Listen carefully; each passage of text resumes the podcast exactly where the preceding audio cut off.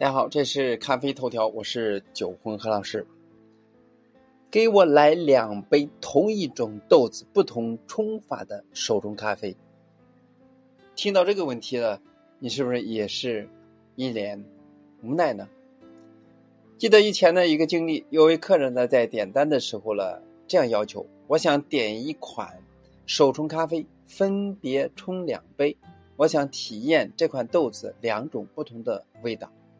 当听到这个要求的时候呢，我们感觉愣一下，这有啥难的？如果说知道咖啡冲煮参数对咖啡味道的影响，就知道稍微改变一下参数就能够使最终的咖啡味道不一样。缓过神来，大概明白了客人为什么会提出这个要求。那这位客人呢，应该是着重于冲这个环节上。而正如在指定豆子的手冲冲煮比赛当中，选手呢用同一款咖啡豆进行比赛，分出胜负。那我们经常呢也听到一些声音：你冲的这款咖啡呢很甜啊，你冲的咖啡很香啊，或者 A 冲的咖啡甜一点，B 冲的咖啡酸一点。那这些通过冲体验出咖啡味道的差异。其实呢，源自于冲煮者对于冲煮参数的理解以及咖啡豆的了解程度。在冲咖啡的过程当中，酸味物质释放出会比较快，紧跟着是甜味物质，最慢的是苦味物质。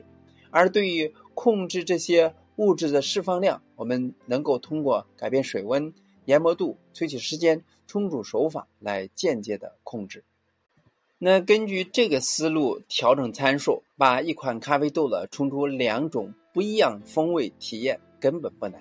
一个比较经典的例子就是分别用一刀流与三刀流冲一款咖啡，一刀流就会表现出明亮的酸质而干净的口感，三刀流了就会表现出丰富的层次感和复杂的香气。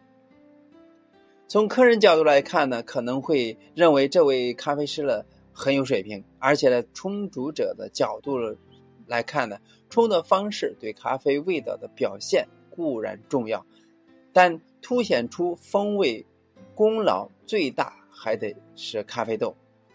所以，咖啡冲煮呢是处于咖啡链当中的末端环节，可调控的区间呢其实是很小的，最大程度了也只能表现咖啡的甜味明显一点，或者口感厚重一点。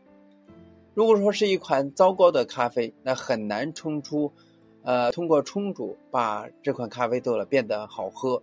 简单来说，冲煮并不能化腐朽为神奇，只能锦上添花。在我的认知当中呢，不同产地、不同品种、不同处理方法的咖啡豆了，应该都会有不同风味表现。这也就是我们所说的单品咖啡的魅力。因此呢，我们把。会把冲煮简单化、稳定化，用简单、最简单、变量因素最少、最稳定的方式来表现出咖啡豆本身的风味。如果说你想尝甜感高的咖啡呢，酸一点的咖啡，或者说特别风味的咖啡，不妨呢放大视野，在咖啡豆中选择其味道了差异是远远大于冲法的不同。那不同的冲法有意义吗？其实呢是有的。很多咖啡的最佳冲法，并不是只根据纸面数据推理出来的，而是经历过无数不同的冲法，不断的积累经验，最终总结出来的。而在你的咖啡店喝到的，正是被总结出来的结果。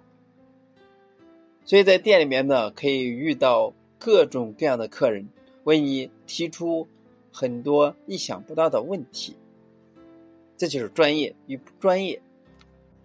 不管怎么样，你要用专业的知识去解决不专业的问题，这就是你的工作。今天呢就到这里，咱们下次再见。